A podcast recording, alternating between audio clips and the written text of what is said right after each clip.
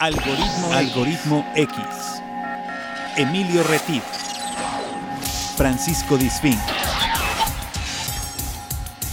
Esto es Algoritmo X. Comenzamos. ¿Qué tal? Soy Emilio Retif. Esto es Algoritmo X. Tengo el gusto de saludar a Francisco Disfink. ¿Cómo estás, Paco? Y yo tengo el gusto de saludar a Emilio Retif. Emilio, ¿qué tal? ¿Cómo te va? Muchas gracias por estar eh, otra vez presentes en uno de los episodios de Algoritmo X, en esta pues colección de temas y de pláticas en donde nos sentamos y platicamos con un, una persona más, siempre, un invitado o una invitada. Una invitada y un Este, invitado. Este, y experto aparte- en algún tema Exactamente. o simplemente eh, con muy buena plática o simplemente amigos o no sé. Son, son- Y aparte tienen, si to- cada uno de nuestros invitados eh, tiene un valor especial y una de las, de las apuestas de este proyecto, que próximamente les tenemos muy buenas noticias, pero todavía no adelantamos vísperas.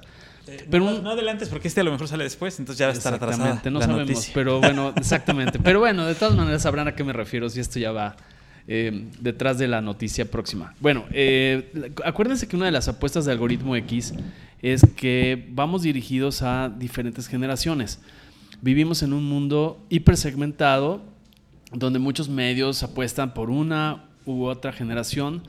Nosotros eh, apostamos por la convergencia de todas las generaciones. Esa es nuestra apuesta de contenidos. Por lo tanto, ustedes podrán ver que tenemos contenidos diversos. ¿Y a qué me refiero con las generaciones? Que va a ser un tema que toquemos más adelante. Son todas esas generaciones que conocemos últimamente en los medios. La más traída y llevada es los famosos millennials, que son la- aquellas personas que tienen entre 20 y 36 años, al cual corresponde nuestra invitada de hoy, que ahora vamos a saludar y a presentar. Pero vamos a hacer referencia a las demás generaciones para tener contexto. La generación silente, que poco se habla de ella en medios, es aquella que actualmente tiene entre 73 y 90 años, cuya cara- Silente. silente, Ok. cuya característica principal es la austeridad. ¿Y la austeridad por qué? Porque Mm. el auge de esta generación fue principalmente en la Gran Depresión de los Estados Unidos. Eh, después sigue, Paco, la baby boomer, que son aquellos que Todos los que nacieron después de la Segunda Guerra. Exactamente, que tienen entre 56 y 72 años, cuya característica... No, todavía no. Canijo. Este, cuya ca- característica, característica principal es ser ambiciosos eh, por el boom que se dio en ese- esa época. No vamos a entrar a detalles. La generación X, a la cual sí pertenezco yo, y Ajá. pertenece eh, la familia de nuestra invitada, eh, es la generación X que, tiene, que tenemos entre 43 y 55 años. Eh, es. como generación, la obsesión principal de nuestra generación es Sí, sí. la obsesión del éxito. Es cuando se dieron los famosos eh, en Nueva York, todo este tipo de cosas, em, los yuppies y todo este tipo de cosas, la, la bolsa de valores, bla, bla, bla.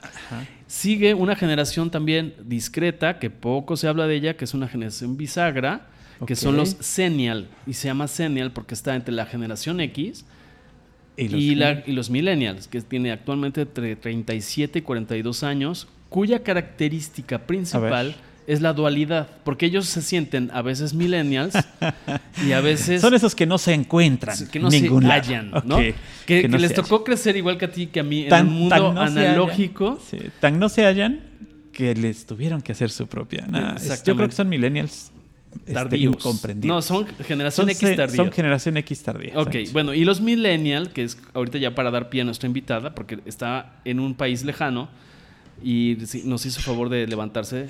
La característica principal es, eh, son los que tienen entre 20 y 36, es la globalidad. Fue la real eh, generación Ajá. que dio una característica principal que son los, los globales, la generación global. Y por eso tenemos esta tarde, esta mañana, esta noche, desde de Malasia, estamos escuchando. enlazando a una querida amiga que, que no tengo el gusto de conocerla personalmente, conozco a su mamá, Deja, pero deja los cebollazos para después. Primero, presenta. Lisa Smeke.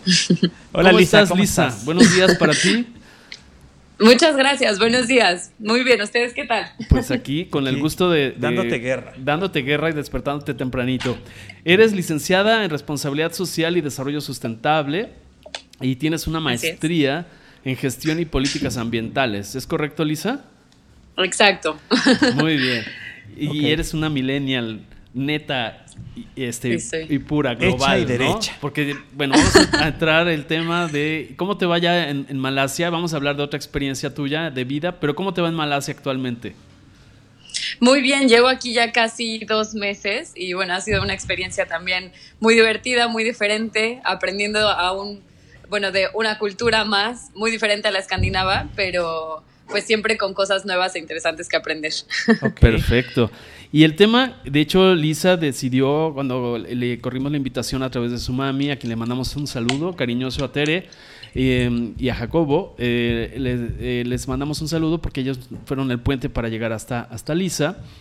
Eh, la verdad es que lo que yo quisiera preguntarte, Lisa, es eh, tu experiencia antes de entrar a la experiencia en Suecia, que fue lo que tú escogiste y que tienes Sí. mucho, mucho que aportar al respecto. Para todos aquellos mexicanos que están estudiando una carrera eh, y que desean volverse globales y trascender las fronteras y quitarse esos miedos y esas paredes de cristal.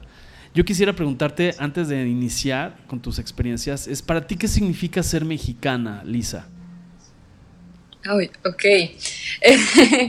Ser mexicana, bueno, un orgullo total. Eh, yo a pesar de haber vivido ya varias veces fuera de México por un año, medio año en algunas ocasiones, siempre soy 100% orgullosamente mexicana. Me, me encanta nuestra cultura. O sea, a pesar de ir a diferentes lugares, empezar a conocer diferentes culturas, sigo convencida de que, bueno, no sé si puedo decir la mía es la mejor, pero me encanta.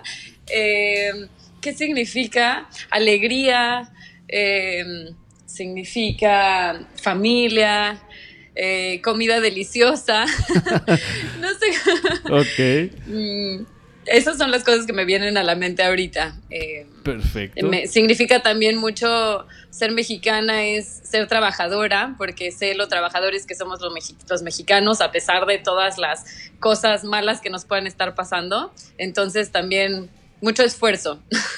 Claro, somos gente de mucho trabajo y que nos ha tocado remar contra corriente eh, en muchas etapas de, de- de las diferentes generaciones que mencionábamos al inicio, ¿no?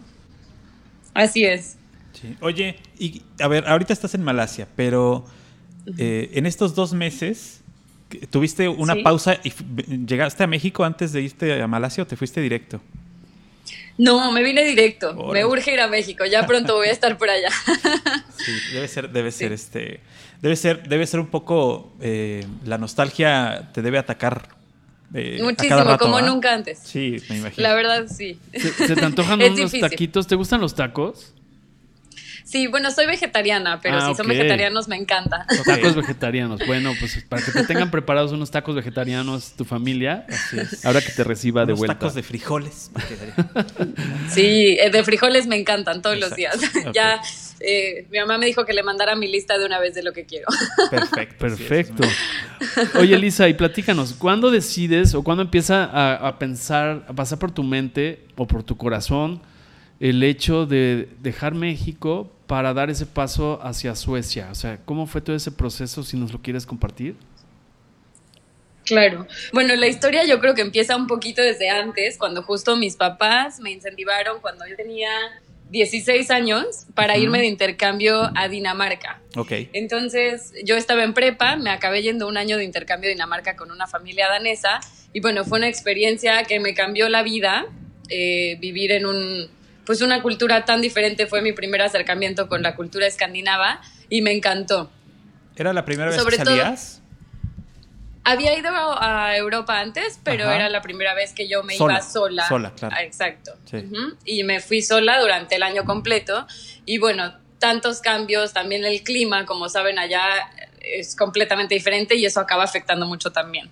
Sí. Pero bueno, de todas maneras me fui y fue una experiencia padrísima. Algo que me sorprendió mucho fue este tema de eh, no ver tanta desigualdad eh, social. Ajá. Y yo dije como, bueno, ¿cómo puede existir esto? Me encantó. Después regresé a México, acabé mis estudios de prepa, hice la universidad, luego trabajé un rato y yo siempre había tenido eh, la idea de, que, de, de estudiar una maestría. Y este, bueno, pues ya, para no, no hacer el cuento muy largo, acabé investigando lo que yo quería estudiar, encontré una universidad en Suecia, me parecía padre por ya conocer la, la cultura escandinava y, y pues por eso me fui hacia allá. Ok. Ok, y, y ahí, eh, ¿qué pasaba en, los diálogos? Si se puede saber también, por supuesto, eh, cuando platicabas con tus papis y decías, bueno, voy a estudiar una maestría eh, en Suecia, ya encontré esta universidad. ¿Qué pasaba? O sea, ¿cómo, cómo, cómo, cómo cambiar ese, ese esquema de dejar una familia para ya empezar a, a despegar las alas? y empezar a, consolidar tu carrera en, el extranjero, ya para, para vivir, pues, por menos una, una maestría que dura al menos dos años, ¿no? Sí, exacto.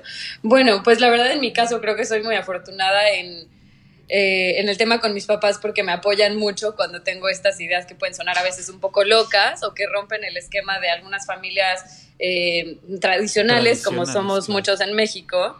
Eh, pero pues mis papás siento que siempre me han apoyado en ese sentido, entonces no fue complicado. Eh, por esa parte, el tema era pensar, bueno, ¿cómo voy a financiar la maestría? ¿no? Em, y lo que hice fue empezar a aplicar a muchas becas y al final tuve eh, pues la oportunidad de irme con una beca del CONACIT, que me ayudó muchísimo. Entonces eso fue por lo que al final pues también pude irme. ¿El idioma? ¿Cómo le hiciste con el idioma? Eh, el idioma. Ok, yo aprendí danés. Este, yo aprendí danés cuando me fui en prepa por haber estado viviendo con la, con la familia con la que vivía y me vi básicamente forzada. Pues sí, claro. Eh, y no es lo mismo que el sueco, es muy parecido. Ah, sí. Entonces, es parecido, pero igual. Perdón. no, no. sí, claro, no. Adelante. O sea, sí es parecido, pero no es lo mismo. Pero, exacto. Entonces me ayudó en cierto sentido a poder ir al súper llegando a Suecia y, no estar tan perdida, pero yo no podía tener una conversación con, alguien sueco. Eh, eh, lo que me ayudó es que, se, bueno, con el inglés, eh, básicamente todos en Suecia hablan inglés, entonces no fue gran problema, también porque mis estudios eran todo en inglés y había mucha gente de, diferentes países, sobre todo en mi programa, era un grupo muy internacional. Ah, bueno. Y si no, el famosísimo recurso de, la, de las señas, ¿no? La mímica. Exacto.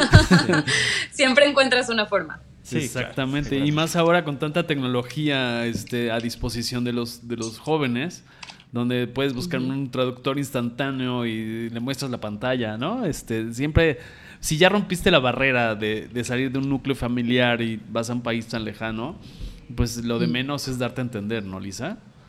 Sí, es impresionante. Eh, no sé si han escuchado de esta app, en, me parece que es de Google, que tiene con la cámara, puedes señalar algo que esté escrito en otro idioma y te lo traduce en el momento. Ajá.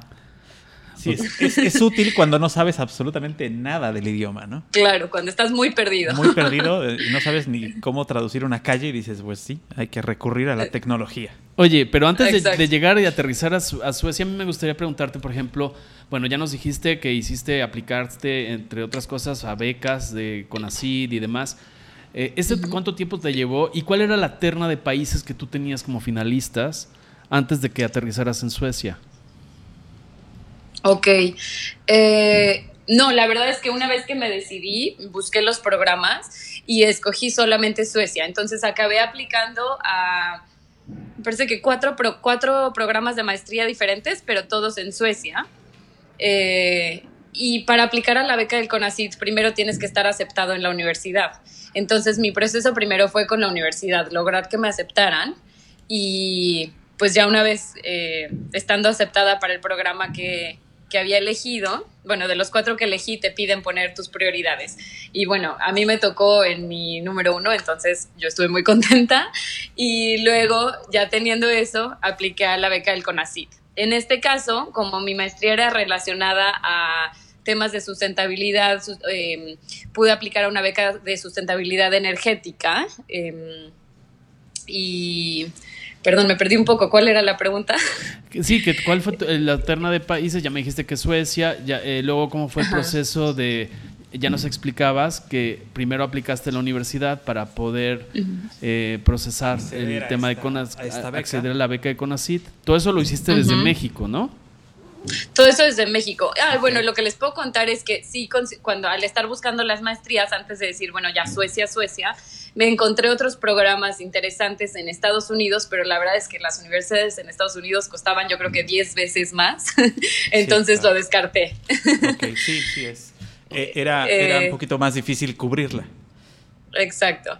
Entonces, eh, bueno, así fue como ya acabó siendo solo Suecia y, el proceso con ACID. Y si todo eso fue desde México, mientras que yo en ese tiempo estaba trabajando, eh, dirigiendo el área de responsabilidad social de Converse, la empresa de tenis, eh, los All Star, en México. Ok.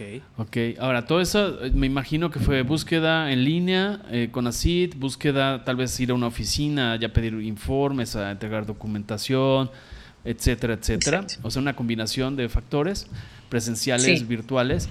Mi pregunta es si eh, ibas tú sola o te acompañaba alguna amiga que tal vez no pasó el proceso o te acompañaban tus, no sé, alguien de tu familia. ¿Cómo fue? ¿Nos quieres platicar un poco? Porque me gustaría conocer cuál es el proceso de un millennial eh, en toda esta eh, toma de decisiones y seguir, y seguir los procesos hasta llegar al objetivo.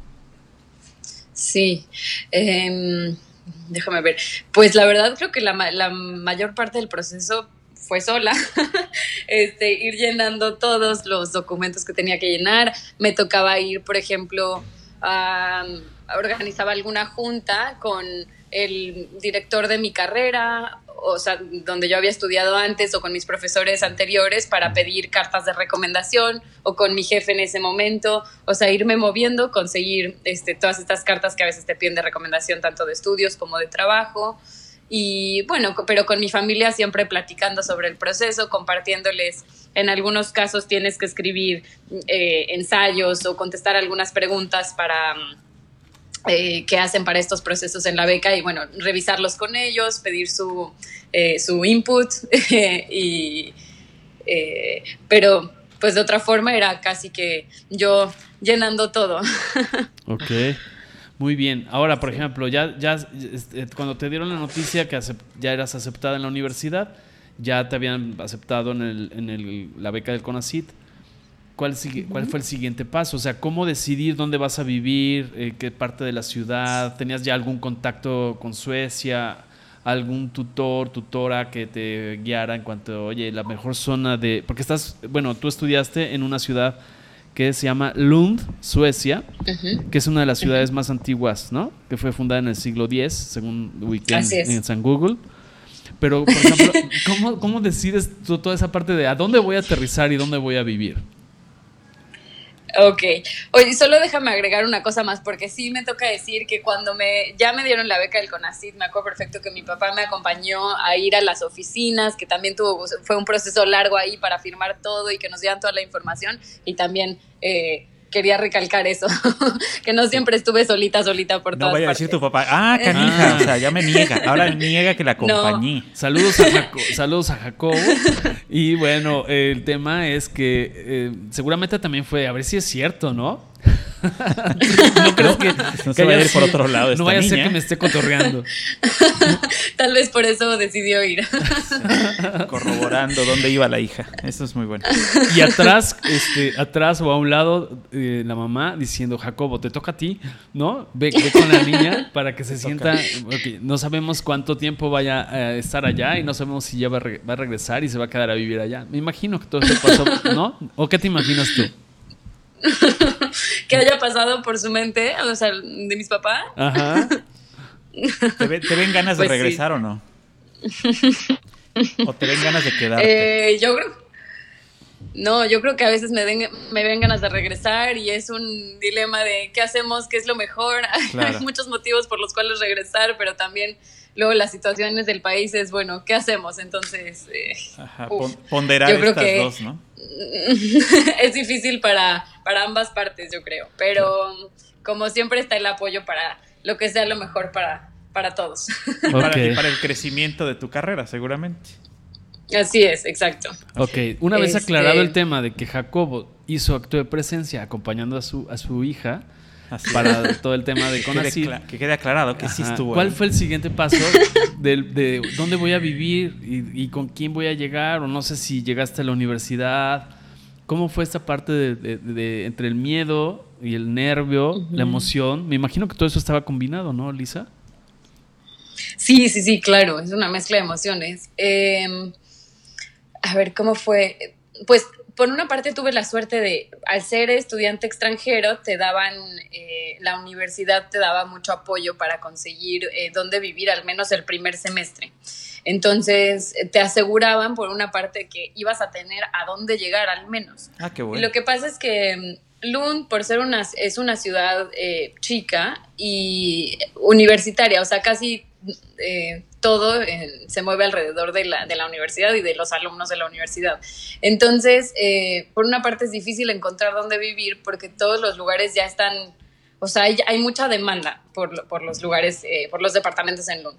Entonces tenía yo la tranquilidad de, bueno, al menos voy a tener un lugar a donde llegar, eso es seguro. Y lo que puedes hacer es buscar un lugar por los primeros seis meses y ya estando ahí después puedes cambiarlo, buscar más fácil, ¿no? Entonces fue lo que yo acabé haciendo.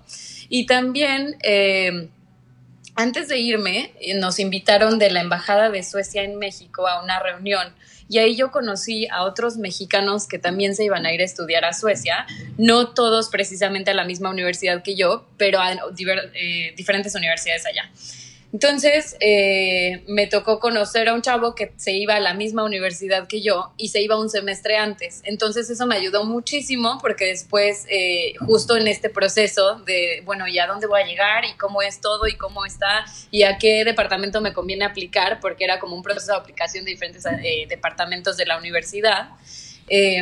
Pues ahí, estando en contacto eh, con él, me ayudó muchísimo de, ah, no, pues mira, este está mejor, este está ubicado en tal lugar, y pues te ayuda, que no sea solamente lo que lees en la página web, sino de alguien que además sabes que es mexicano, como que te da un, no sé cómo decirlo, como... Un, voto de confianza, diferente, claro. exacto. entonces así fue la primera parte. Ok, sí, porque, bueno, tú vives o vivías en la Ciudad de México, una ciudad de la zona metropolitana eh, más poblada del mundo, 22 millones de habitantes, y llegas a, una... no, tiene 92 mil habitantes, más o menos. Este, Es un área, para que los que ubiquen, yo me, me di la tarea de buscar, para dar contexto, 443 kilómetros, más o menos. Eso me pareció interesante.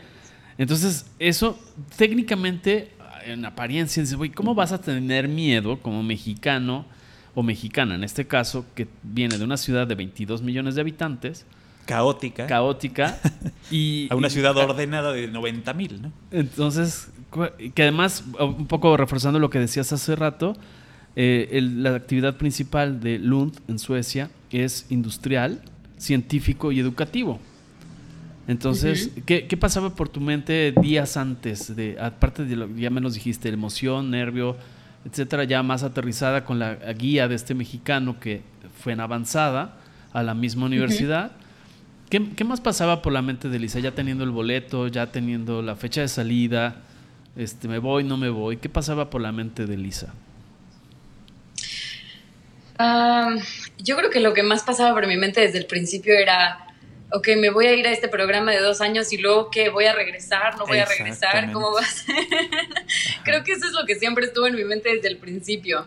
Voy a, lograr eh, los dos años. Este, exacto. No voy a durar los eh, dos años. Y, después de los dos años, ¿cuántos años más?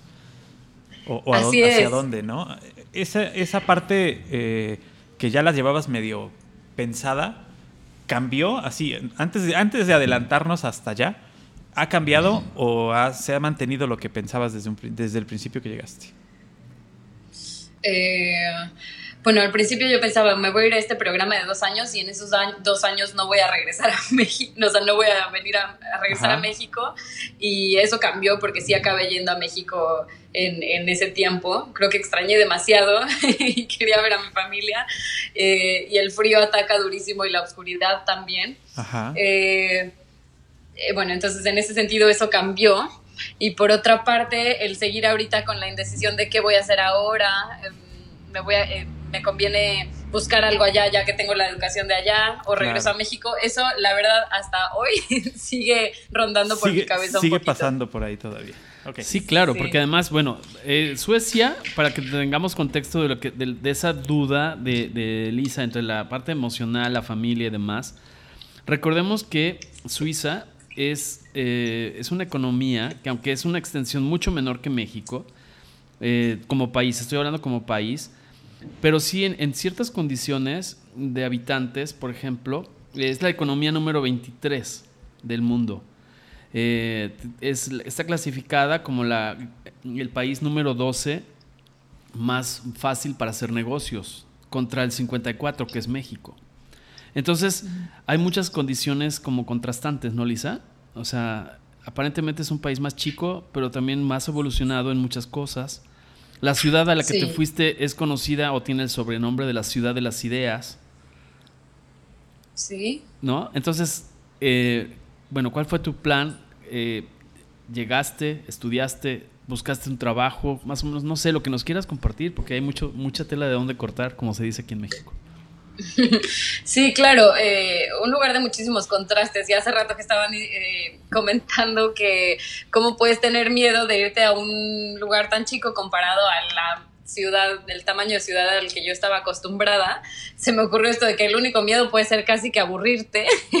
Ajá, puede por una claro. parte, no, por ejemplo, mi hermana, yo tengo una hermana tres años eh, menor y ella se fue de intercambio al mismo lugar que yo en Dinamarca unos años después. Y cuando yo le dije que me iba a, a ir a Suecia otra vez, me decía, ¿cómo, puedes, ¿cómo te vas a ir allá otra vez? Porque la verdad habíamos vivido en un lugar muy chiquito.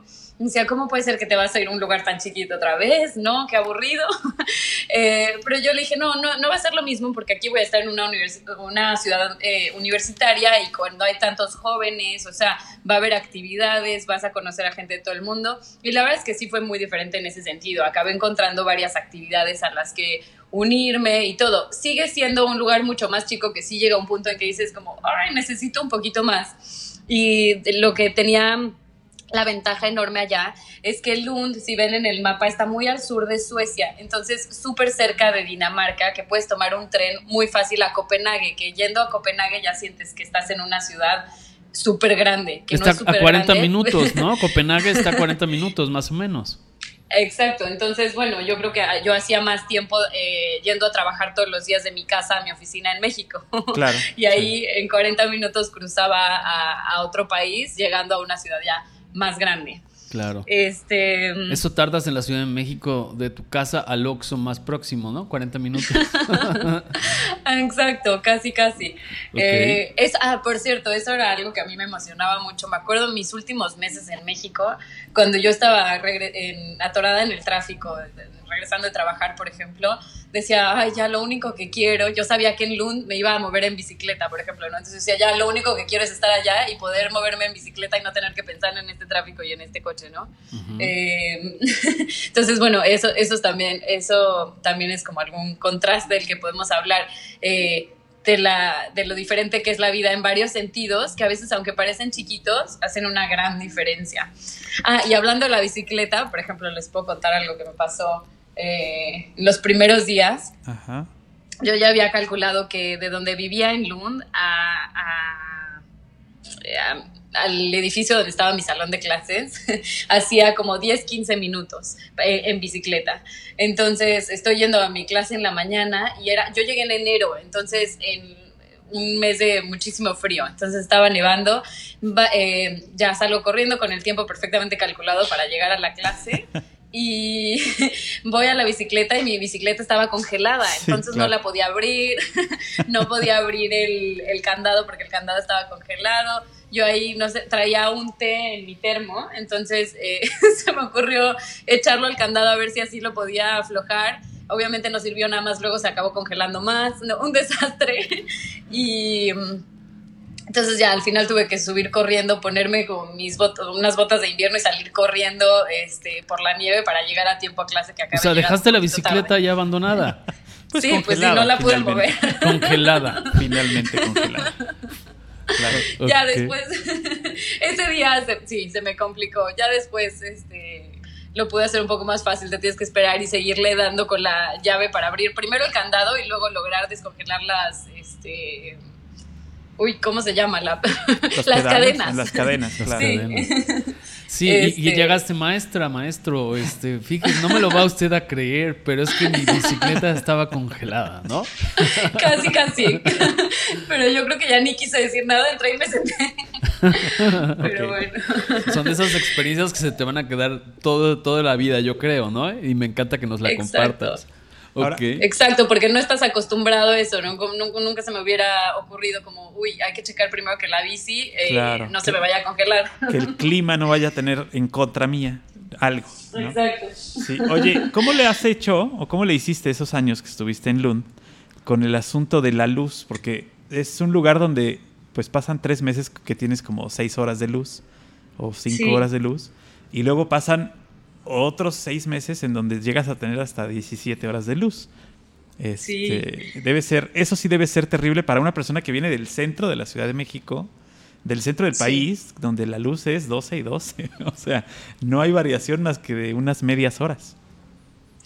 Sí, la verdad es que eso yo creo que es lo más pesado de todo, de todo. Si me preguntan qué ha sido lo más complicado, lo que más te costó de irte a Suecia y dos años, es el, el tema de la oscuridad y luego la luz también en el verano, porque, Claro.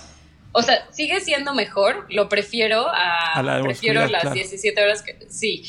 Pero eh, también a veces estás, que son como las 11 de la noche Y está el sol. completamente. Sí, debe ser terrible. Y, y te saca de onda porque, o sea, el cuerpo se confunde muchísimo, aunque Claro. por más que no quieras. Es como estar en Las Vegas, siempre es de día. sí, Así. sí, pero y con el sol, no, ay, no, es, es mm, muy difícil de explicar, muy difícil de adaptarse.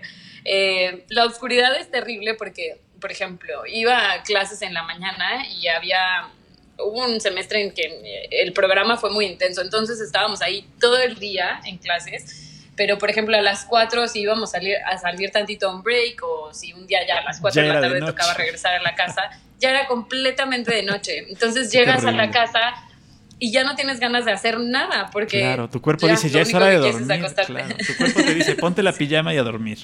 Pero son las Exacto. 4 de la tarde. Todavía Claro. tendrías, no sé, seis horas mínimo claro, de estar sí, sí, haciendo sí. algo. Oye, y la gente, hay gente que, o yo he escuchado la expresión, dice, la gente de un lugar es como su clima. Entonces, si el lugar era frío o es frío, ¿cómo se portaba la gente? O sea, si es distante, si marcaba distancias, este... Había gente de todos los países, como nos comentas, pero así, eh, la gente que te atiende. Los la locales, digamos, los locales la aceptan- tiendita, este, no ¿Aceptan sé. al, al- al turismo escolar con, con simpatía o no? Sí, yo creo que el turismo escolar sí están pues como que acostumbrados a ello, creo que así es la, la ciudad, pero ah, eso es un tema interesante, porque eh, muchas veces creo que esa es la, la idea, ¿no? Como ah, la gente en, Sca- en Escandinavia es muy, es muy fría o así. Yo he tenido, yo creo que suerte en alguna parte, he hecho muy buenos amigos eh, daneses, pero ahora que lo pienso, en Suecia, eh, como les contaba, mi programa éramos eh, 27, 27 alumnos en mi generación, de los cuales una, una persona era sueca y todos los demás éramos de diferentes nacionalidades. Y eh, sí, este, y bueno, no nos tocó convivir con tanta gente sueca, entonces no, no hice tantos amigos suecos, o sea, suena raro, Claro. pero yo creo que era porque... eh, por una parte, por estar en este tipo de programas, se volvió como una familia. Todos veníamos de, diferente, eh, de diferentes países, todos con esta nueva experiencia, entonces nos acabamos integrando muchísimo y se hizo como nuestra familia allá. Entonces siempre teníamos eh, eh, fiestas y cosas de que ah, hoy vamos a hacer noche mexicana de tacos, o hoy vamos a hacer dumplings chinos, o, eh, no sé, de todo un poco.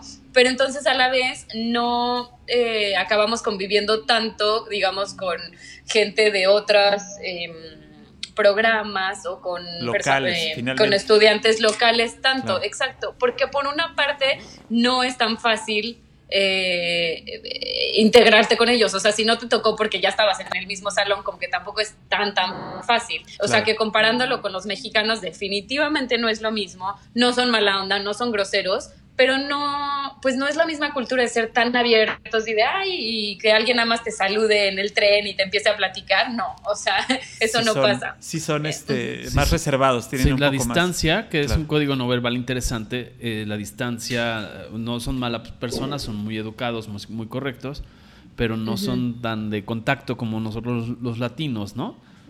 Definitivamente. Eh, y lo sientes luego, luego. Ah, a ver, de esto les puedo contar otra historia. Eh, en una parte del, programa de la maestría nos tocó irnos, nos dividieron en diferentes equipos y a mí me tocó ir con, con otros tres compañeros. Era una compañera francesa, un compañero británico y un compañero italiano. Entonces éramos nosotros cuatro y nos tocó ir a, India, a Nueva Delhi, como consultores a una empresa eh, que trabajaba con residuos electrónicos, que es un problema muy grande, porque ahora con estos eh, smartphones y computadoras y todo que cambiamos súper rápido, se genera muchísima basura electrónica y es un problema gigante tanto para la gente que trabaja al final intentando reciclar eso, como para el el medio ambiente. Pero bueno, la, la Perdón, perdón que te interrumpa. De hecho, uno de los temas que tenemos en Algoritmo X es como comentario, eh, ahorita aprovechando tu, tu eh, me das ya le vas a, meter gol. no, pero tenemos un capítulo que habla de obsolescencia programada y todo lo que es la cuestión de ah. las, las chatarras electrónicas, todo lo que hace daño al medio ambiente. Por ahí está, búsquenla. Obsolescencia programada es el título. Perdón, Lisa, adelante. ah, perfecto. No, súper interesante, qué padre. Este, bueno, nos tocó ir eh, a trabajar en un proyecto sobre esto y pero el, el, punto, lo que les quería contar era que entonces llegamos al, al avión de Suecia para irnos a, a, India y simplemente al subirnos al avión, porque yo podría decir que em, la cultura en la India se puede parecer más eh, a la mexicana, más que la sueca al menos, o sea, en esta parte de que es como no sé, más alegres, son más abiertos y lo sentí inmediatamente. Me subí al avión. Y ruidosos. Desordenados también, un poco, ¿no? sí, exacto, un poco, pero de que hasta me dio, me dio alegre, me dio gusto.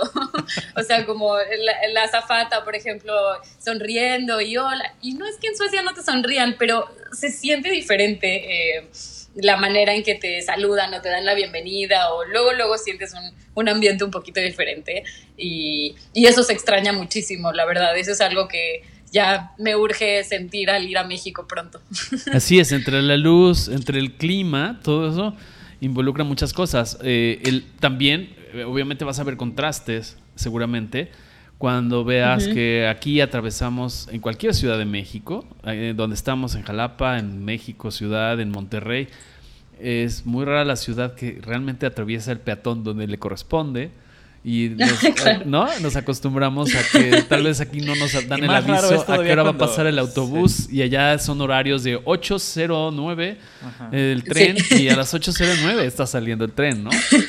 Entonces, Impresionante. Los, contrastes, no es por criticar a nuestro país, es un tema de, eh, formativo donde decimos aprovechamos y eso me da mucho gusto que lo valores, el cariño, la calidez latina, pero también seguramente te va a hacer dudar el orden y la puntualidad y muchas cosas de otros países, ¿no, Lisa?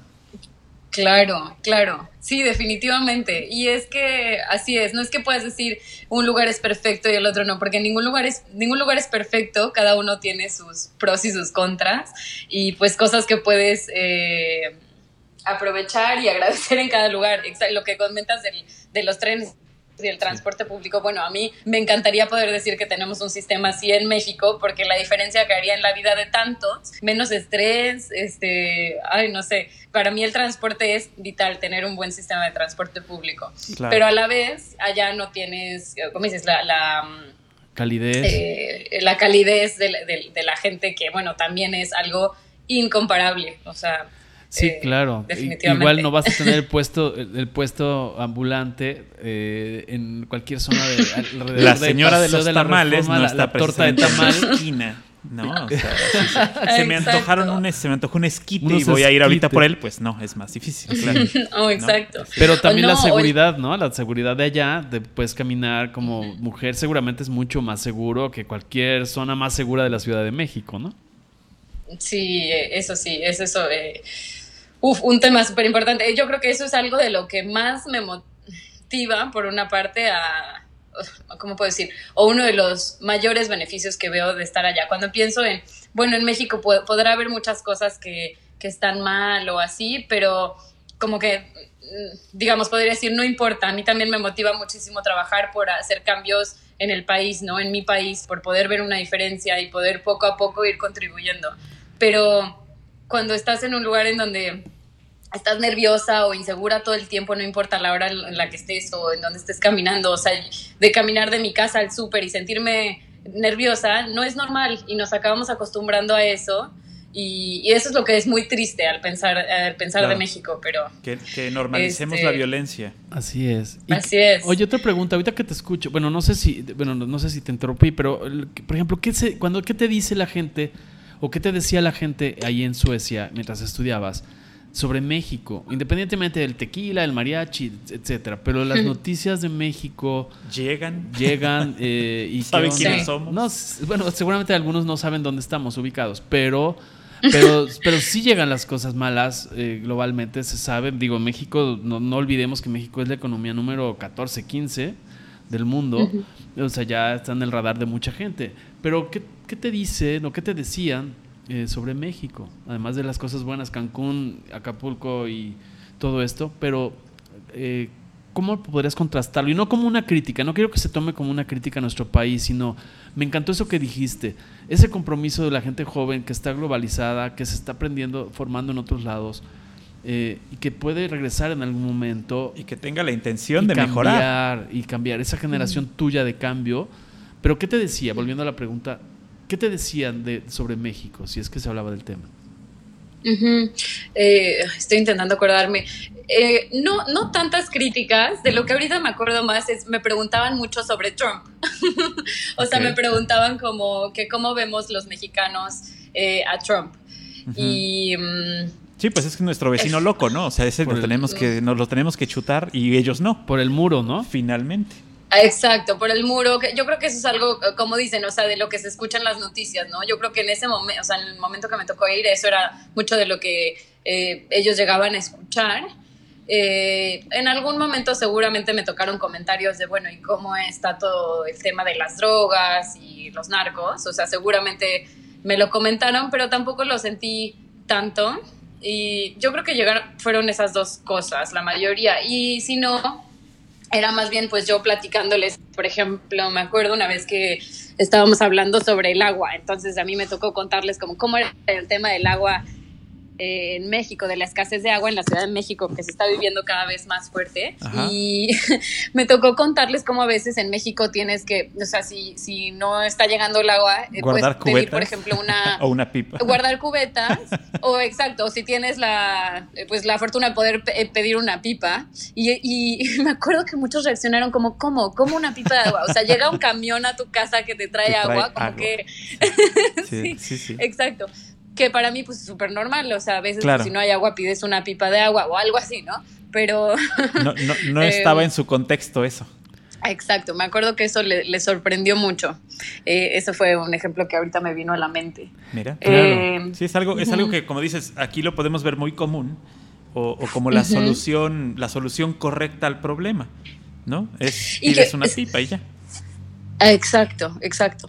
Y que por otra parte te hace ver de alguna manera como ellos pues ni se les ocurre que algún día podrían no tener agua. No tener agua, claro. Sí, ya lo tienen todo eh, este, regulado para no pasar otra vez ese problema, ¿no? Exacto. Y, cuando va a haber alguna falla, pues hay un este, trabajo extra para que no haya el faltante de líquido. Claro. Y por otra parte, creo que algo padre es que a, pesar de que lo tienen eh, muy asegurado, digamos, siento que de todas maneras cuidan el agua. O sea, no es que porque sientan que la tienen asegurado, entonces vamos a gastarla. no. Entonces eso está padrísimo. La cultura, la cultura del cuidado en general del medio ambiente, pues es diferente. Sí, sí podría decir que eso es este pues está un poquito mejor, pero para allá vamos todos, espero. todos alrededor del mundo. Nos toca hacerlo. Ahora, Lisa, eh, una pregunta. Por ejemplo, yo sé que tú eres una chica eh, por antecedentes académicos y por algunas notas que tu mami ha publicado en, sus redes. He visto que eres una chica destacada en la universidad en, cuando estudiaste en la Ciudad de México. El, nivel, el nivel, no, gracias a ti, felicidades. Eh, pero, el, por ejemplo, el nivel académico, ¿cómo te sentías tú? A pesar de ser una estudiante mexicana destacada, comparada con gente de otros países, ¿cómo te sentías tú? O sea, ¿te sentías bien afianzada o, a pesar de ser destacada en México había una diferencia? ¿Cómo lo percibías? Mm, no, pues la verdad me sentí bien. Yo creo que los mexicanos eh, estamos preparados para, o sea, si le echamos ganas, digo, no, no es de gratis, pero si estudiamos y le echamos ganas, aunque hayamos, o sea, estudiando en México, podemos estar preparados para ir a, cualquier lugar. Yo me sentí bien. Obviamente, o sea, sí al principio me acuerdo que tenía un compañero y de repente nos hacían preguntas los primeros días de clase y él levantaba la mano y contestaba todo y unos discursos enormes y yo decía, ¿qué? O sea, sí te voy a decir, al principio yo dije como, híjole, yo, o sea, como que me intimidó un poco, sí puedo decir que me intimidó un poco porque yo decía, uy, como que en México, ok, algo que creo que es diferente. Eh, siento que a veces en, en, la escuela en México no nos hacen cuestionarnos tanto o como que dar tanta opinión y tener tanto debate. Y allá sí, o no sé si es en general, pero al menos de mi experiencia, em, sentí esa diferencia muy grande. Entonces yo allá veía que la gente siempre, o sea, por ejemplo, el profesor te puede decir, te puede decir algo, pero siempre hay gente que dice, que como que cuestiona un poco más y pregunta o da otro punto de vista o así. Y entonces eso yo lo aprendí muchísimo allá y se me hace padrísimo. Creo que eso tenemos que, que mejorar un poco en, los sistemas de, educación en México. Entonces, yo creo que eso sí me, intimidó por, por, de alguna manera al principio, pero pues al final dije, como no, pues yo también puedo. Me acabé dando cuenta que muchas veces cuando preguntaban cosas, pues yo también sabía, yo también tenía cosas que aportar. Entonces, este, bueno, no es lo más fácil, pero al final, si recuerdas que pues también tienes que confiar en ti mismo y echarle ganas y si de algún tema no sabías, pues leerlo un poco más eh, se puede. Claro, tienes esta, eh, vienes de un sistema que a lo mejor es menos participativo, como tú lo dices, eh, o, al, aprendiente lo tienen como en un nivel em, diferente al que está dando la clase y llegas a un nivel donde, llegas a un, lugar donde el nivel es el mismo del profesor y del aprendiente. Y, esa, esa debe haber sido más bien el cambio, ¿no? Exacto, exacto. Te dan más tu lugar. Pero nunca achicarse, según interpreto tu mensaje. O sea, sí te hace como de, te hace pensar ¿no? Traigo una formación donde tal vez en las universidades en México no estaba acostumbrado. recibimos, leemos, presentamos, pero no discutimos a profundidad. Me pongo al tiro, no me achico y ahí puedo darle la vuelta, ¿no? Así lo interpreto. Así es, exacto, exacto. O sea, porque si te puedes llegar a sentir como que, hoy así no era donde yo estaba acostumbrado, yo no estoy preparado, pero estoy convencida de que todos los mexicanos al final, como dices, si no nos achicamos, podemos pues perfectamente con cualquier otra, o sea, igual que cualquier otra nacionalidad. O sea, no me, no me, no me cabe duda, no por mí, pero por otros mexicanos que conocí, o, o sea, de que podemos, podemos. Oye, y de estos, de estos veintitantos, veintisiete me dijiste que eran, este, de, tu, de tu generación, ¿cuántos entraron y cuántos salieron? Eh, entramos, bueno, de hecho entramos, ay, ¿qué era? éramos 29 y nos graduamos 27. Oh, pues muy bueno. muy buen, muy, buen nivel, ¿no? Sí. Y la persona, este, ¿recuerda más o menos las nacionalidades? O sea, eran de varios países, pero así, los que más destacaban, o esa persona que hacías mención, que tal vez opinaba más al principio, etcétera, ¿recuerdas su nacionalidad? Sí, bueno, él era británico. este, híjole, había, a ver, muchos, pero se los puedo comentar. A ver, eh, había mm, gente de Estados Unidos, de China, Bangladesh, eh, Italia, Francia, Canadá, Australia, Alemania. Estaba la eh, ONU completa ahí. sí, la verdad, muchísimos. Uy, ¿qué más? se me fue ahorita. No te preocupes. Bueno, una, chica sueca, ajá. Em, Colombia, uh, Colombia. Esos son los que me vienen a la mente ahorita, pero sí había mínimo, mínimo ocho, creo que ya les dije ahorita. Eh, ¿Cuántos mexicanos nada más tú? Mexicana era solamente yo, y había otra chica mexicana en la generación eh, arriba de mí, o sea que ella había empezado un año antes. Ajá. Y también llegó otra chica mexicana después, a la generación después de mí. Entonces siempre éramos una mujer mexicana. Una mujer mexicana en todas las generaciones. Y, el chico que se había ido a otro programa, pero que estaba ahí este, también dentro de la comunidad, dentro del campus. Los, mexicanos son mucho, son mucho de hacer como la, la pandilla mexicana, la, colonia mexicana, la fiesta mexicana. ¿A, cuántos mexicanos conociste allá? Eh, uy, ¿qué habrá sido? Pero varios. Pues no, sí, pero como 10, o sea, tampoco no tantos. mexicanos, escúchenlos y vamos a invadirlos, porque somos muy poquitos. Pero escandalosos, ¿no? Sí, sí, sí 100%. Es que si tú vas a un programa de maestría a Estados Unidos, pues sí te encuentras más mexicanos. O te vas a España, por ejemplo, y por el idioma, o Argentina, o Chile, y hay hartos mexicanos. Aquí, bueno, pues estaba más complicado. Claro. Oye, y, eh, pero, perdón, adelante, adelante. No, solo iba a decir que mexicanos chance éramos un poquito menos, pero latinos en general, o sea, éramos más. O sea, que también a veces si no hay mexicanos te unes con los latinos, todos los latinos siempre se unen. Finalmente, fuera, fuera de los países, todos los latinos somos amigos. Estando dentro de sus países nos odiamos, ¿no? Malditos argentinos, ¿no? Ya vinieron a invadirnos y si te los encuentras en otro lado son amigos. Así es. Así somos todos, todos los latinos. Oye, y en Lund había consulado mexicano donde tú pudieras sentirte de alguna forma como ciudadana mexicana, que cualquier duda, eh, bolsas de trabajo, vinculación laboral, etcétera?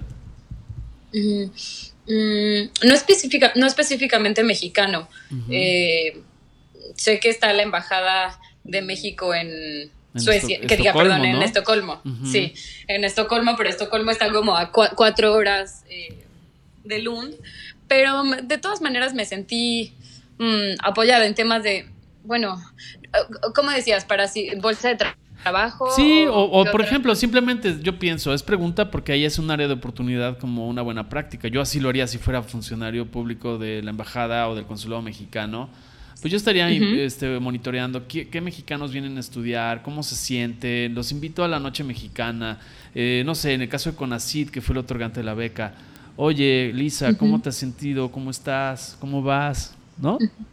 Hubo esa presencia, digo, sin caer en el paternalismo, pero yo siento que si eh, estás eh, preparando talento mexicano en el extranjero, eh, que quieres que ese capital que se está formando, que además estás becando, tenga un retorno, si no físico, por lo menos intelectual, este, yo siento, no sé si hubo esa presencia. Sí, tienes toda la razón y la verdad creo que eso faltó.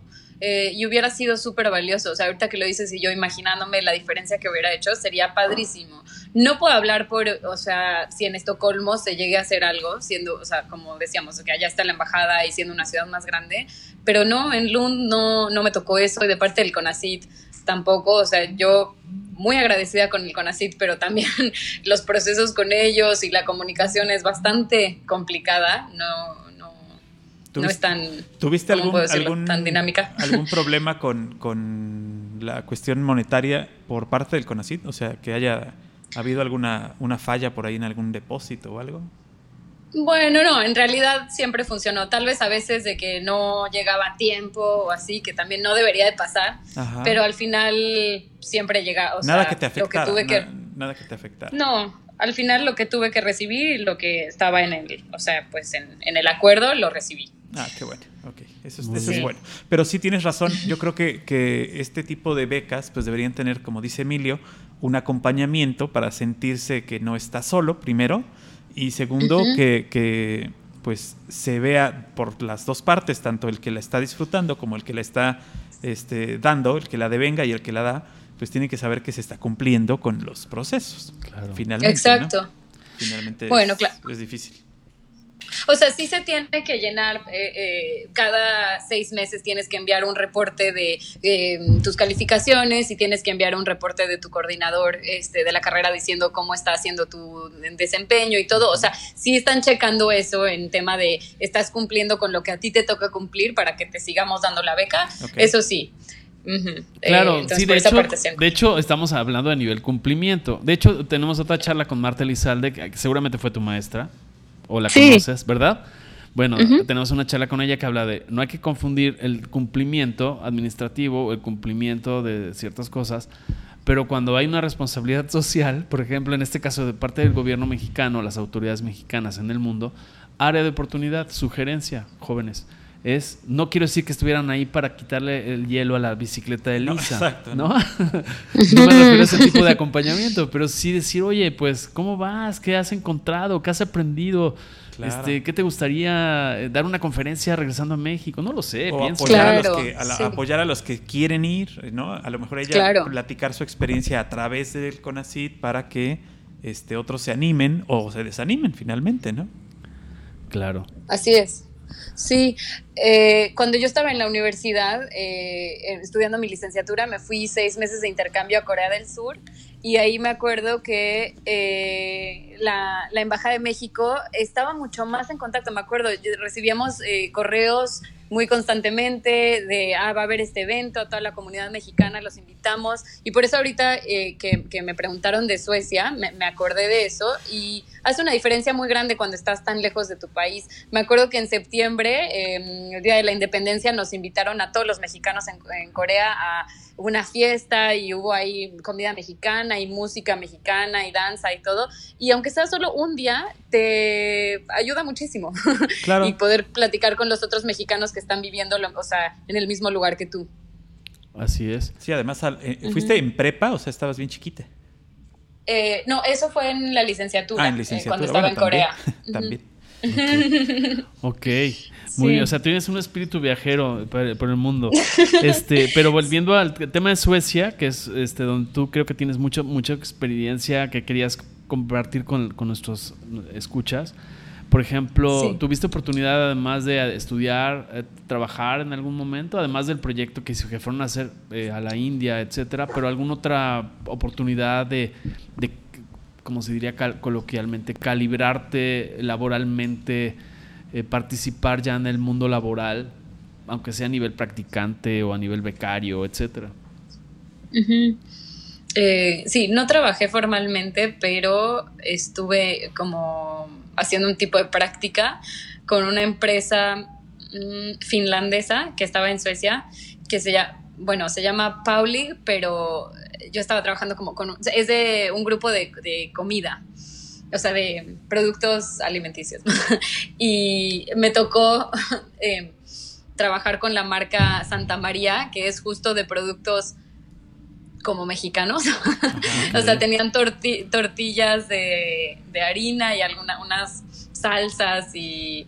Este, pero a mí me tocó sobre todo en, en la planta de las tortillas y ahí estuvo interesante. Creo que sí fue coincidencia que me haya tocado trabajar con ellos, que tenían el producto que les comento, pero mm, lo que estuve haciendo con ellos era checar en su, la planta de producción de las tortillas las emisiones que tenía la, la fábrica, o sea, de gases o cualquier cosa que pueda ser como contaminante para el medio ambiente. O sea, no, no estuve trabajando con ellos mucho tiempo, pero me tocó hacer esta práctica, práctica de checar todos sus, em, ¿cómo se llama? Es Environmental Management Process. Eh, Ajá, eh, procesos, su gestión de procesos ambientales, claro. Ah, sí, exacto, exacto. Este, entonces me, me tocó checar eso con ellos. Em, y estuvo, estuvo, estuvo interesante, o sea, poder entrar a la, a la, a la empresa, ver cómo operan. Em, nos tocaba, por ejemplo, al entrar a la planta, estos procesos también de súper cuidados, de todo perfectamente en orden, este, puedes entrar, pero con te tienes que poner estos zapatos y esto chaleco y todo como procesos mm, súper organizados y cuidando la seguridad de todos, tanto los trabajadores como los visitantes, que no dudo que en México haya muchas fábricas que también lo hacen así, pero también muchas que no. Entonces, este, eso fue padre ver cómo lo tienen organizado por allá. Ok, y bueno, eh, terminas eh, tus estudios, te regresas a México, no, me dices que no te regresas a México, que tienes todavía la intención de regresar, pero terminas tus estudios y en, ¿de dónde nace o por qué Malasia? o sea, que se me hace un brinco, un brinco poco lejano. A ver, explícame. Sí.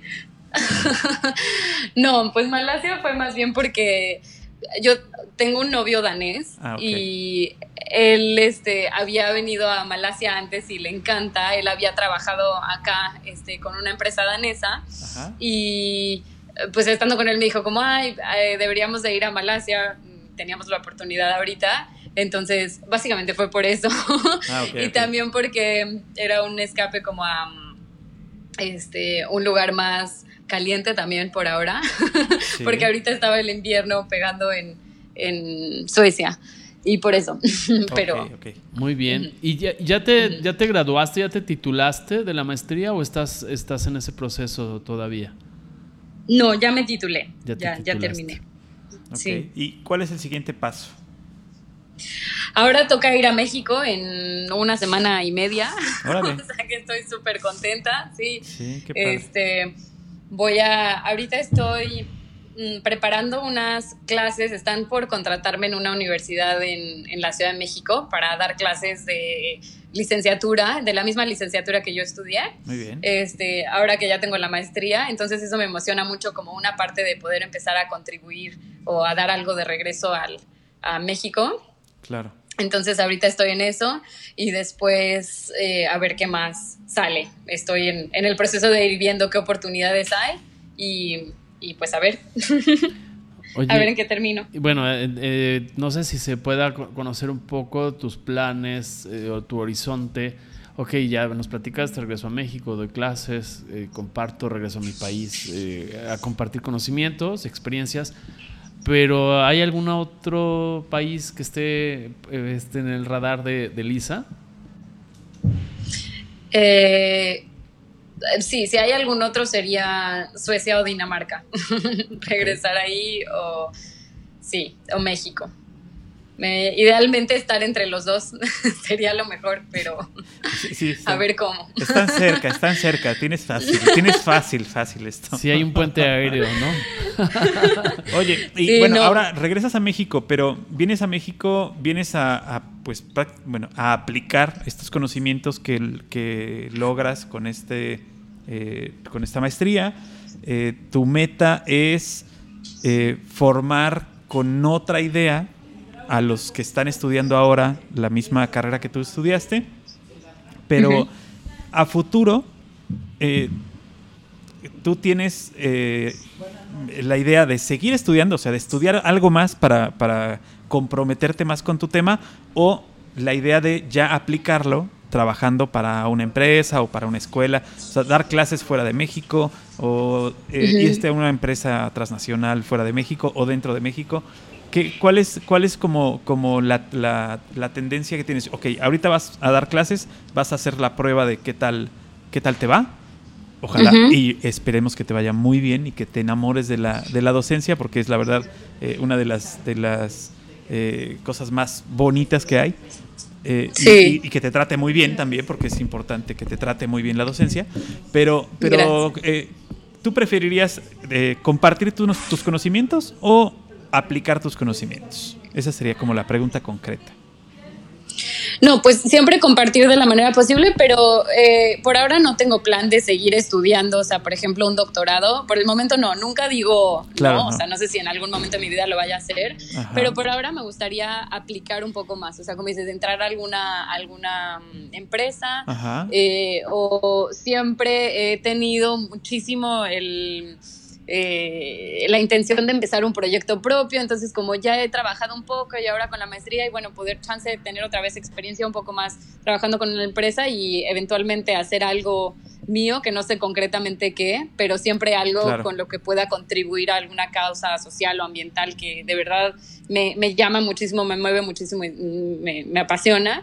Eh, pero sí, o sea, el punto es ver algo ya más aplicado, porque al estar estudiando, por ejemplo, al momento de estar escri- escribiendo mi tesis, me- igual me apasiona, me encanta estar leyendo y escribiendo y todo, pero me doy cuenta de que siento que en algunos momentos si te quedas solamente en el estudio, te encierras en un tipo de burbuja que luego sales Claro. y ves como, híjole, es que yo porque estoy en esto y empiezas a leer y entenderlo muchísimo, pero cuando ves afuera dices como, no, o sea, mm, en general... eh, pues esta no es la visión que la gente está teniendo. Entonces mejor vamos a hacer cosas que pues tengan un impacto más, más directo.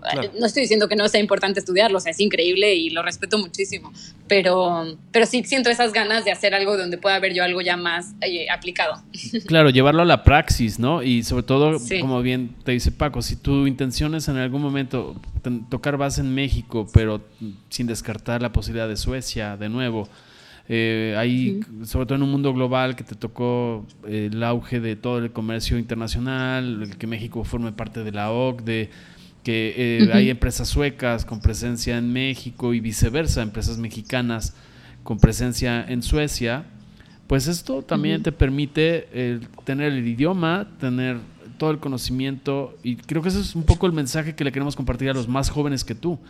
O sea, si hay que romper fronteras, nunca hay que perder el lazo y la conciencia hacia dar algo por nuestro país, que no, hay muchas áreas donde trabajar, pero sobre todo llevarlo a la praxis, yo creo que eso es muy bueno y tienes una ventana de tiempo, estás muy joven, con una gran experiencia, pero tienes una ventana de tiempo importante, o sea, que hay que aprovechar al máximo, ¿no, Lisa? Claro, sí, y a mí, o sea, por más que tenga todavía un poco indefinido exactamente dónde voy a estar, en qué momento y todo, algo que tengo súper claro desde que me fui fue que no importa dónde esté, yo voy a buscar la manera de contribuir eh, con lo que ya he aprendido a, México. Eh, creo que me corresponde y además de que me corresponde, me lo quiero hacer. O sea, no es solo porque me toca, pero porque quiero, porque creo que lo necesitamos y porque sí, o sea, yo lo único que quiero es, ¿qué más daría yo que no tener que dudar si regreso a México o no? ¿Me explico? O sea, entonces, pues solo contribuyendo todos como podamos poco a poco hasta que lo logremos y podemos, podamos estar todos allá eh, súper contentos. Claro. Así es, y compartir, no sé si compartas tú en algún momento con los públicos que sigas en redes como LinkedIn, eh, redes sociales donde tú puedas publicar artículos, para comunidades que, busquen estar enteradas, eh, enterados de todos los temas de responsabilidad social, desarrollo sustentable, gestión y políticas ambientales, que es lo que Lisa domina eh, por su maestría, por su experiencia y demás. Sería muy bueno porque me hiciste favor de compartir un artículo eh, de estrategias de negocio de suficiencia, que sería la traducción al español, eh, pero creo que sería muy útil también que compartas toda esa, esa experiencia, eh, Lisa. Yo te, te, invito a título personal, que así como hoy te nos estás compartiendo, yo creo que va a ser muy nutritivo para los papás, para los jóvenes eh, de otras generaciones, el, vivir un testimonio de una mexicana global que, que, rompe miedos, que, quita para, que rompe paradigmas y que se atreve y que, que demuestra lo que estamos hechos los mexicanos, ¿no? Sí, o sea, que me, lo que me estás diciendo es que comparta más estas este, experiencias. Pues yo sé, yo te sugeriría que, que algo que te guste, ¿no? O sea, desde compartir tus artículos, pienso que hay ciertas universidades o empresas que tal vez le gustaría, o algún medio, ¿por qué no? Escribir en algún medio mexicano, en algún medio sueco. O te hacemos corresponsal del podcast. a mí me encantaría. La verdad es que eso siempre es algo que he tenido en mente, como, ay, si empiezo como un blog, porque todo esto me encanta y me encanta. Me encanta si puedo compartirlo con más gente allá, gente, o sea, pues sí, aunque sea una persona que me lea ya es una diferencia. Entonces, qué bueno que me lo dicen. Sí, fíjate que porque me encantaría hacerlo. Y tienes la facilidad, además tienes este no, no, tienes un mal estilo para platicar, tienes un buen estilo, tienes un buen estilo para, para, para, hilar tus ideas y entonces eso eso te ayudaría a, pues a ti a, a expresarte y a los que te lean a aprender en no en carne propia, pero aprender de las experiencias y por ahí eh, pues decidir en algunos momentos si alguien quiere estudiar fuera de México, quiere solicitar una beca, eh, pues que sí se puede y que pues lo interesante aquí es eh, hacerlo por tu país. Así es. Claro. Y difundirlo, Lisa, porque acuérdate que, bueno, sería mi experiencia que te pueda compartir y te lo puede compartir tus papis y todo el hecho de que a veces puedes hacer muchas investigaciones, muchos trabajos, pero si tú no los pones en a disposición de más gente, esto no se logra replicar, que es lo que nos hace falta en nuestro país, ¿no? Es que hacer que se haga una onda y se genere una masa crítica de pensamiento, de, habilidades, eh, todavía mejores, no quiere decir que estemos mal, pero sí en muchos medios de comunicación abiertos, y de señal restringida, hace falta un especialista, un especialista que hable de todo esto. Oye, ¿cómo se manejan las, em, los residuos? ¿Cómo se maneja la responsabilidad social? Es un tema que debe estar presente en los medios. Eh, con una, no sé, con un enfoque de infotainment o infoentretenimiento, que sería la traducción al español. Pero bueno, yo te dejo todo esto sobre la mesa, porque finalmente, pues, eh, quien va a definir todo esto eh, eres tú y, sobre todo que más, más mexicanos de futuras generaciones lo conozcan de primera mano. No, sí, gracias. Muchísimas gracias por decírmelo porque eh, me encantaría hacerlo y escucharlo de su parte me, motiva aún más. Me recuerda como, ya, hazlo, Lisa, siempre lo has pensado, como compartir un poco más lo que aprendo y me encanta escribir y eh, siento que tengo que hacerlo ya. Bueno, pues aquí está, aquí te dejamos, como siempre, la puerta abierta para que nos eh, comuniques las cosas que estás haciendo, lo que pasa por tu vida, lo que ha pasado, las experiencias que puedas compartir con los que nos escuchan y te nombramos este, honorariamente una, eh, una voz más del podcast. Muchísimas gracias, muchísimas gracias. Me encantó platicar con ustedes. Y, de verdad te agradecemos mucho que nos hayas tomado la llamada, bueno, más bien que nos hayas llamado, que nos hayas prestado tu tiempo en esta mañana en Malasia y noche aquí en México para, para platicar con nosotros. De verdad, de verdad te lo agradecemos mucho. Con muchísimo gusto, gracias a ustedes. Gracias Lisa, un saludo y bueno, pues les invitamos a que nos compartan. Te voy a mandar la liga de esta charla eh, cuando la tengamos arriba en las, en las plataformas digitales para que nos hagas favor de compartirla también Lisa y generar este, esta, pues este vínculo de comunicación a través tuyo con México, con Latinoamérica. Te comento, un poco ya para cerrar, eh, nos están escuchando este podcast en, en España, en, en, México, en Argentina, eh, en parte de Estados Unidos. Entonces, como tú bien dices, con que nos escuchen 10, 50, 1000, 400 mil, esto va sumando, todo suma y multiplica, que es la ecuación que en Latinoamérica y México tenemos que, que buscar. Claro que sí, exacto. ¿Va? Pues muchísimas gracias. Yo feliz de compartir con ustedes. Gracias. Te, agradecemos muchísimo. No nos cuelgues, vamos a despedir el programa y este regresamos contigo. Gracias, Emilio. Gracias, Paco. Gracias, Lisa. Este, gracias por, los, por escucharnos, compartirnos. En el, próximo, en el próximo podcast. Y bueno, pues ya saben, escúchenos, coméntenos y compártanos. Algoritmo, Algoritmo X. Emilio Retif. Francisco Disfín. Esto fue Algoritmo X.